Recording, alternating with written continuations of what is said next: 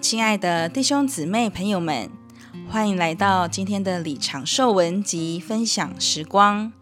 今天要和您分享到够用的恩典。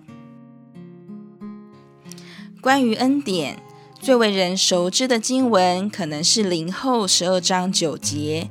这节说：“他对我说，我的恩典够你用的。”因为我的能力是在人的软弱上显得完全，所以我极其喜欢夸我的软弱，好叫基督的能力复庇我。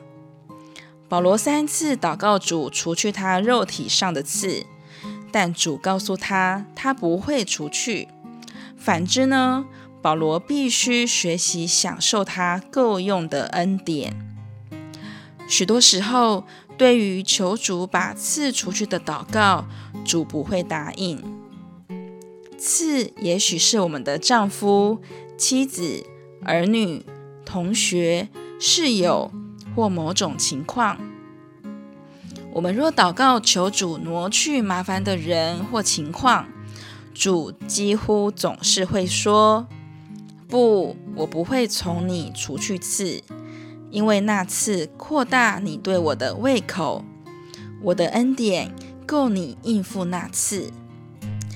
也许你的妻子对你是一根刺，但她是宝贵的刺，因为她帮助你享受基督。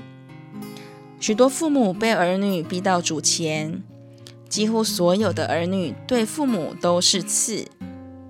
你若有五个儿女，你必定有五根刺。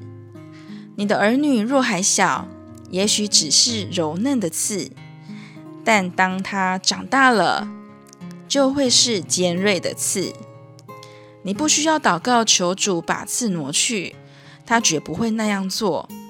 反之，他会说：“我的恩典是够用的，刺帮助你享受我的恩典，因为我的能力。”是在你的软弱上显得完全，这就是主耶稣够用的恩典。